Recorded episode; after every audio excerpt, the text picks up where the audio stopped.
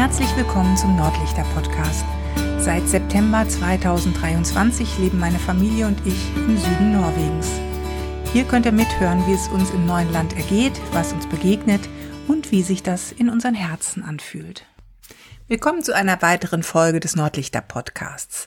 Eine weitere Woche im neuen Land Norwegen liegt hinter uns und so langsam tritt bei uns auch hier jetzt ein Alltag ein. Das heißt, Schule ist jetzt soweit geklärt. Wir haben ein Auto, wir haben unsere ID-Nummer und äh, wir haben jetzt so langsam bestimmte Sachen raus, wie es hier funktioniert. Wir haben unseren Supermarkt, in dem wir einkaufen. Wir haben unseren Rhythmus gefunden, mehr oder weniger über die Woche und ja, was dann tatsächlich interessant ist, nachdem man jetzt immer so viel am Außen orientiert war, also sprich zu gucken, wo muss ich hin, was muss ich da machen, wie ist das organisiert und so weiter, geht's jetzt in der Folge vielleicht so ein bisschen mehr um das Innere.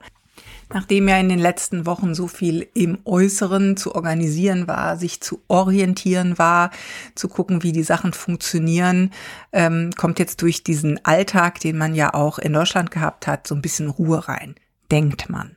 Allerdings ist es so, dass im Inneren doch einiges los ist. Also zum einen merke ich das an Liv, also unserer jüngsten Tochter, die jetzt im Moment immer mal wieder so ein paar Heimwehschübe hat, äh, die sicherlich auch so ein bisschen pubertätsbedingt sind. Kleine Krisen, die einem aber natürlich als Eltern auch ähm, total leid tun und irgendwie auch so ein bisschen wehtun, ähm, weil sie natürlich die größten Herausforderungen hat, sich hier auch im Hinblick auf die Sprache möglichst schnell adaptieren zu müssen. Und natürlich gehören solche Krisen auf jeden Fall zu so einer Auswanderung dazu. Und ähm, gerade wenn man dann auch noch parallel dazu in der Pubertät ist, wo man wahrscheinlich auch im alten Zuhause schon genug Krisen gehabt hätte, kommt das natürlich so ein bisschen on the top. Und wir versuchen das natürlich hier aufzufangen. Und es ist natürlich auch äh, immer so ein bisschen tagesformabhängig. Aber diese Krisen, also die inneren Krisen, ereilen meinen Mann und mich natürlich auch. Ähm, vielleicht etwas auf einer anderen Ebene. Denn jetzt so langsam, wenn der Alltag hier einkehrt, dann ähm, hinterfragt man natürlich auch Entscheidungen oder überlegt so ein bisschen zukünftig, ähm, weil man sich ja immer an irgendwas dranhängt, wo man äh, sich hinorientieren will und denkt so, ja, wie ist das jetzt eigentlich? Bleibe ich jetzt mein ganzes Leben in diesem Land? Werde ich hier in diesem Land sterben und beerdigt werden vielleicht, was hoffentlich noch viele Jahre dauern wird, aber es sind natürlich Gedankengänge, die auch dazugehören. Oder eben für die Fragestellung, wird man sich je hier richtig adaptieren können? Wird man hier jemals richtig in dieses Land gehören und die Kultur verstehen? Oder bleibt man natürlich immer ein Ausländer? Ausländer. Ähm, das sind alles Fragestellungen, die einem im Kopf herumschwirren, dann ist auch die Frage, äh, würde man wieder zurückgehen wollen nach Deutschland? Ähm, wir gucken natürlich hier immer Nachrichten oder hören, was in Deutschland so los ist und ähm, wohlwissend, dass das natürlich auch nicht unbedingt dann direkt mit der persönlichen Situation vor Ort korrespondiert, sind da so ein paar Entwicklungen, die wir jetzt eben nicht so toll finden und uns fragen, würden wir jetzt wirklich wieder zurück nach Deutschland wollen? Äh, vor allem vor dem Hintergrund, dass wir hier eben Sachen sehen, die eben eben sehr, sehr gut funktionieren, wie zum Beispiel das Schulsystem. Das sind dann Fragen, die man sich stellt und auf die es natürlich im ersten Schritt keine wirkliche Antwort gibt, aber die letztendlich ein äh, beschäftigen. Und ähm, es ist auch so, man ist vielleicht dann nicht mehr ganz kompatibel mit Deutschland, man ist hier aber auch nicht kompatibel mit Norwegen, bisher noch nicht zumindest. Die Frage ist tatsächlich, wird man es je werden?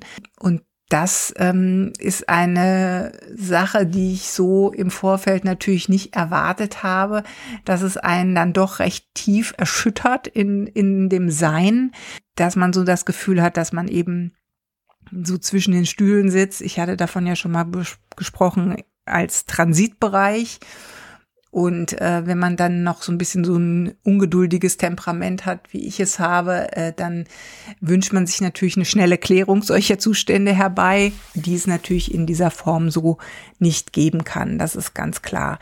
Wir sind ja immer noch am Anfang unserer Auswanderung. Wir sind immer noch am Kennenlernen, Ausprobieren und ähm, ja, das ist ähm, tatsächlich eine komische Zeit, wenn jetzt der Alltag eintritt und man trotzdem immer noch so innerlich hin und her geworfen ist. Also ich kann es gar nicht anders erklären. Ich denke, es liegt auch so ein Stück weit daran, dass wir eben auch wissen, dass wir in diesem Haus, in dem wir jetzt wohnen, das wir gemietet haben, nicht langfristig bleiben wollen.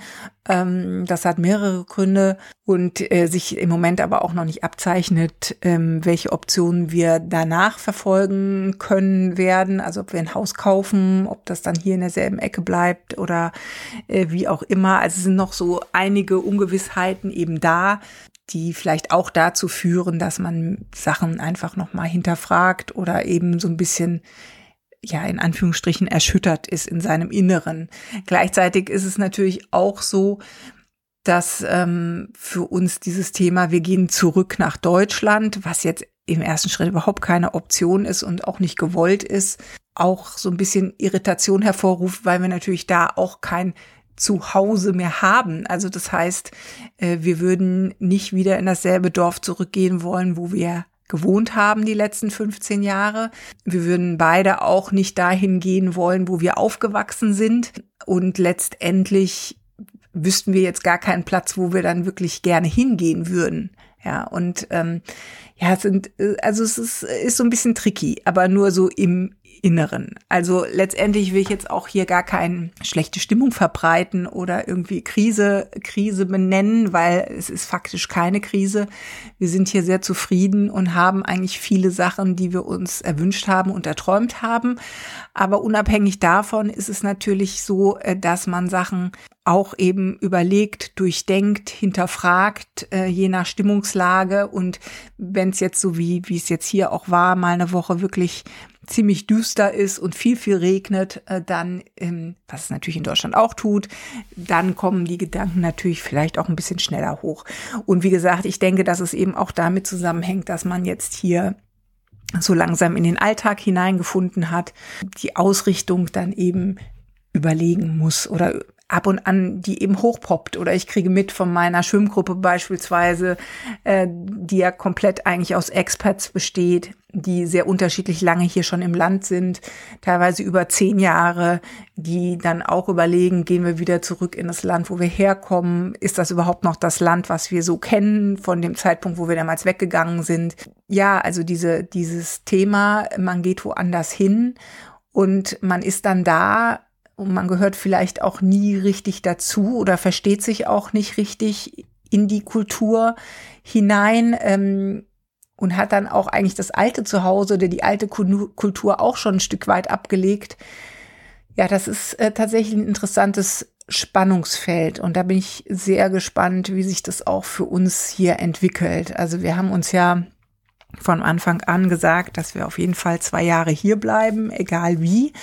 Also egal wie heißt jetzt erstmal, wir wollen uns diese Zeit geben, um wirklich alles kennenzulernen und auch tiefer reinzufühlen in diese ganze Geschichte der Auswanderung, ähm, weil wir eben auch glauben, dass es ähm, zumindest erstmal ein Jahr braucht, um alle Jahreszeiten durchgemacht haben und die ganzen Prozesse des Auswanderns eben auch mitzubekommen. Ja, aber dieses, dieses Spannungsverhältnis ist eben von Anfang an tatsächlich in einem da.